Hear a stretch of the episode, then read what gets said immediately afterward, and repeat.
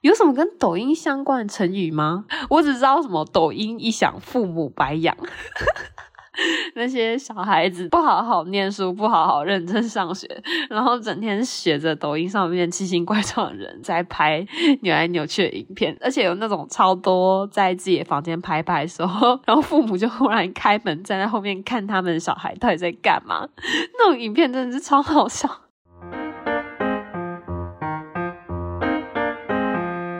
嗨，大家好，我是兔兔。因为我的笑点很烂，每个要上班星期一也很烂，所以就让我来讲一些烂笑话给大家听吧。欢迎来到笑话星期一。最近寒假差不多结束了，所以各个大专院校也都开学了。我还记得在学生时期，每当放长假但临近开学的时候，我都会有很奇怪的心理状态。放假的时候当然是很开心，因为就可以追剧嘛、耍废嘛，或者跟朋友出去玩，多了很多自己的时间可以运用。但放假放久了，也会觉得很无聊，就会有一种想要赶快回去学校上课，或者是回去跟学校里的同学玩的感觉。过面临到开学的前几天，就会出现所谓的开学症候群。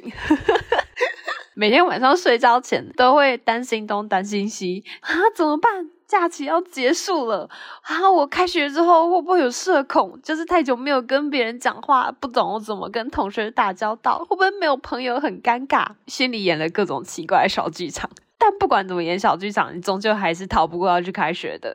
回学校去上课之后，跟同学打招呼啊，听老师上课啊，恢复到那种在学期间上学的生活时候，之前演的所有小剧场也会全部烟消云散，完全不知道在别扭什么。这些还是在学生时期特有的烦恼跟特权。等到出社会工作之后，想要放长假这件事情真的是难如登天。在上班期间能够放到最长的长假就是年假吧。今年不知道为什么年假放得特别长，但也因此年后就出现了各种疯狂的补假。今年年假中间有许多天其实是采用年后补假方式去放的，所以才可以放那么爽，放那么长。虽然明明知道说已经先把假期放完了，可只要一面临到礼拜六还要补上班，就会百般不情愿。凭什么我星期六还要补班？就是不甘心。明明就已经先把假日挥霍掉了，只要想到补班就会很痛苦。所以学生时期的时候，还会有那种放长假放太久，会觉得自己很肥；想到开学前会有开学恐惧症，会有社恐的这种烦恼。其实是学生时期的特权是很珍贵的啊，因为开始上班出社会之后，如果要出国去玩，或是想要去哪里玩个好几天好几夜的话，甚至还要动用到个人的特休，才有办法挪出这些时间来。今天要跟大家分享是烂笑话特辑的第三集，不知不觉已经到了第三集，但看了这么多烂笑话，我到现在还是不太懂得怎么去猜烂笑话解答，蛮多都是一些谐音梗或是成语，要么就是脑筋急转弯。但我就是那种连节庆的时候要猜灯谜，我看着灯谜看了很久，你让我看一辈子，我也猜不出来上面的解答是什么人。我这辈子大概真的是跟脑筋急转弯无缘。可能我脑袋里面思考就是一条笔直的道路，根本就没有办法进行转弯或者回转。所以在想这些猜谜的时候，永远都不知道正确解答是什么，而且我会越看越恼怒，越看越痛苦。我蛮羡慕那种很会猜谜或者很擅长脑筋急转弯的人。接下来，让我们进第一个冷笑话：肚子饿要打什么针？肚子饿打什么针哦？我只想到那种很震惊的解答。肚子饿就是血糖低吧，所以打个升糖素或打一些激素，就可以让你的血糖上升，然后你就不会感到肚子饿了。但这是烂笑话，所以一定不是这个逻辑。嗯，肚子饿的时候，果然还是好好吃东西比较重要，因为人在饿肚子的时候，情绪跟脾气就会变得非常之差。我每次在上课上上临近晚餐的时候，看着教授脸，我都会脾气特别不好，心里就会想说：“你再说，我肚子超饿，你最好不要再讲喽，最好赶快下课哦。”满肚子怨言，其实教授也蛮无辜的。那我们回来我们的冷笑话：肚子饿要打什么针哦？嗯，看解答，田馥甄。肚子要打田馥甄。这个田馥甄就是台湾很有名的歌手，台湾很有名的艺人，那个田馥甄。这个烂笑话就是用谐音梗啦，开头是田，所以就是填饱肚子的填；腹就是腹部的腹；针就是打针针，所以肚子饿要打填饱肚子的针，所以叫做田馥甄。我觉得这个烂笑话还算有创意啦，我还蛮意想不到的。但这个很难猜，到底谁会想到 用艺人的名字来做谐音梗？让我们进第二个冷笑话。举重选手抓举失败会说什么？抓举就是举重选手在比赛或者在举重当中，他要把很重的那一根杆子举起来的那个行为，就叫做抓举。那其实抓举失败是一个很危险的动作。抓举失败的话，那根杆子可能就会掉下来。第一件事情可能就是要避免被压到，因为一旦被压到，轻的话可能会受伤，重的话可能丧命都有机会。不过依烂笑话逻辑，举重选手抓举失败会说什么？你在抓举失败的时候，应该就只是顾着避免受伤了吧？还会讲什么话吗？让我们来看解答。珍重，再见，很合理。就会抓举失败，可能代表说你举不起来，你就可能会说啊，好重哦，再见，不举了，因为我举失败，反正我也举不起来，所以就会说珍重，再见。然后那个珍重是真的很重的重。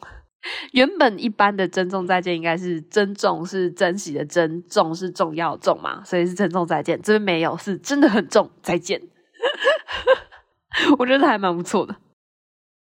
下一个冷笑话：为什么吸血鬼会怕辣椒？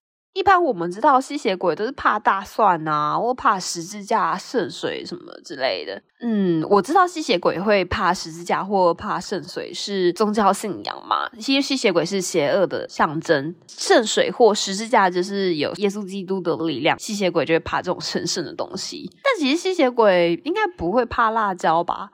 嗯，因为吸血鬼口味比较清淡，也不太可能啊。我 让我们来看解答，因为他们都吃 blood。等一下，这个我要英文烂一点，讲慢一点，因为他们都吃不辣的。写意的英文就是 blood，你讲的比较台式英文一点，就变成不辣的。因为吸血鬼他们都吃不辣的，所以吸血鬼他们会怕辣椒。但这个英文口音要讲的很台，才会知道这个解答是什么吧。如果去跟外国人讲话，就譬如说像是英国有英国腔啊，美式英文也是有一个固定的腔调。其实台湾人讲英文也会有一种台湾腔，特别听长辈或者是一些比较不擅长讲英文的人讲的时候，真的会很搞笑。就像这个不辣的，I want a cup of water，我想要一杯水。如果用台式英文去跟外国人对话的话，我觉得他们应该会完全听不懂吧。让我们进下一个冷笑话。陶晶莹拍抖音猜一句成语。现在有很多网红或艺人已经很流行拍短影片了，YouTube 上面也出现了 Short，现在越来越多人在做 Short 相关的创作。短影音已经又是一个新的潮流袭来，但陶晶莹拍抖音要猜成语，要猜成语也太难了吧？有什么跟抖音相关的成语吗？我只知道什么抖音一响，父母白养。那些小孩子不好好念书，不好好认真上学，然后整天学着抖音上面奇形怪状的人在拍扭来扭去的影片，而且有那种超多在自己房间拍拍的时候，然后父母就忽然开门站在后面看他们小孩到底在干嘛，那种影片真的是超好笑。让我们来看解答：陶晶莹拍抖音的成语到底是什么呢？经营 TikTok，他那个 TikTok 是 TikTok，所以是经营 TikTok。陶晶莹的人名后面取经营，然后把 TikTok 就抖音的名字合在一起啊，好烂哦！这个真的是这种烂笑话才会这样用。如果陶晶莹自己要办一个抖音的账号的话，她的账号名称肯定也不会叫晶莹 TikTok，谁会用自己的名字去创这种社群或者频道名称啊？至少陶晶莹是肯定不会。让我们进下一个冷笑话：柯南生病，谁会去探病？应该是小兰吧，因为小兰不是柯南还没变小之前喜欢人吗？我忘记他们到底有没有在一起过了，好像应该是没有。我觉得柯南如果生病的话，地方警官跟警政署真的是一定要去探病，因为不管侦查办案啊什么之类的，全部都是靠柯南。哦，还有毛利小五郎啦，每次接到案子要去侦查赚钱，都是靠柯南才可以成功办案赚到钱。柯南根本就是他们的赚钱机器。只要出事或者是出什么谋杀案，找柯南就对了。所以如果柯南生病，他们真的欠他一个天大人情，绝对要去看病的。那说到名侦探柯南，最近有一部新的动漫叫做《犯人范泽先生》，他就是名侦探柯南的类似于外传。这部动漫有趣的地方在于，它的主角是名侦探柯南谋杀案里面的犯人。在还没找出真凶是谁的时候，柯南的回忆或推论里面，他都是用那种黑衣人全黑的形象出现，因为实在这个黑衣人太经典了，就变成一个大家印象很深刻的特别角色。竟然名侦探柯南推出了就专门为了这个黑衣人犯人为主角的动漫，其实内容还蛮有趣的，我有稍微看过一些。它是比较短的那种泡面番，一集才五到十分钟。如果本来就喜欢名侦探柯南，推荐你去看这一部动画。我小小的解说一下它里面大概的走向好了，因为这一部动画它里面有超多针对于名侦探柯南本传吐槽，真的很好笑。而且看到黑衣人犯人是主角的时候，他在动画里面真的就是全黑的，最明显的就是他的表情。如果以他为主角观点去出发的话，他除了那种奸诈笑的表情之外，还会有很多他的心路历程，跟他其他不同表情。用黑人的道德价值来看身边所有一切的事情，真是超级有趣的。让我们回到冷笑话，所以到底是柯南生病，谁会去探病呢？让我们来看解答。明侦，因为名侦探柯南，这边就是把明侦当做一个人名啊。因为名侦探柯南，然后探就是探病的探嘛，所以柯南生病的时候，谁会去探病？名侦会去探病。而且我刚前面在讲的时候，讲到超多次名侦探柯南，但我完全没有想到这个解答，这太废了。让我们进下一个冷笑话：公鸡最喜欢什么牌子？我只知道，如果要讲到 logo 跟品牌的话，好像有一个关于卖登山用品的牌子，它是有公鸡的形象。有什么品牌是跟动物会相关的吗？哦，Playboy 吗？可 Playboy 的代表物是兔兔啊，也跟公鸡没有什么相关。让我们来看解答：Muji 无印良品，因为 Muji 念起来像是母鸡，所以公鸡最喜欢的牌子就是 Muji。公鸡最喜欢母鸡，最喜欢无印良品。公鸡喜欢母鸡，很合理吧？这完全意想不到，超飞！这很适合拿去跟朋友说、欸。诶诶你猜公鸡最喜欢什么牌子？如果他身上是有穿木鸡或是用木鸡的东西的话，那你讲出公鸡最喜欢无印良品，因为念起来是母鸡，他就会想打你。这个很喜欢，我觉得今天的 MVP。让我们进下一个冷笑话。近年最讨厌的动物是什么呢？嗯，近年来最讨厌的动物，最近有什么关于动物的新闻吗？我只知道团团圆圆的熊猫有一只过世了，但团团圆圆在台湾其实蛮受欢迎的啊。还有什么动物？难道是会跟生肖年有关吗？去年是虎年，今年是兔年，但生肖年的动物也都很可爱啊，不太会被讨厌。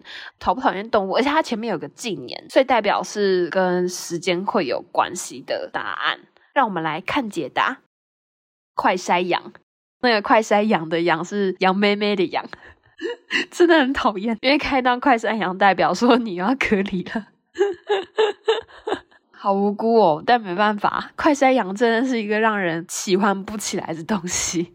这烂笑话就是谐音梗啦，就是快筛阳线的阳变成羊妹妹的羊，所以大家近年来最讨厌的动物就是快筛羊。哎，这真的是有实现的烂笑话哎，因为大概过了再过的一两年，差不多解封或是与疫情都共存之后，这个烂笑话就已经引不起大家共鸣了。现在看到快筛阳妹妹的话，你还是要隔离啊，必须要被迫放个长假。让我们进今天最后一个冷笑话：西班牙跟葡萄牙的边界又叫什么？嗯，这是跟地理相关的烂笑话，是不是？但两个都是牙，诶，我觉得案情不单纯，应该是跟地理还有牙又相关。但国土的边界有什么特别的名称吗？是不是要看西班牙跟葡萄牙他们边界地区的名称叫什么啊？但我地理没有很好，不太记得。我只想到什么牙控牙之类烂梗呢？让我们来看解答：牙缝。西班牙跟葡萄牙边界又叫什么？叫牙缝，因为他们两个都有牙嘛，所以西班牙跟葡萄牙他们挤在一起，就是两个牙挤在一起。那挤在一起这个边界当然就叫牙缝啊。如果你站在西班牙跟葡萄牙边界上，你就可以说：“哦，我现在卡在牙缝里面哦。”今天最后一个冷笑话还蛮有创意的，我觉得还不错。如果大家喜欢听我分享烂笑话的话，欢迎追踪笑话星期一哦。那今天的烂笑话分享就到这边啦，我是兔兔，我们下星期一见，拜拜。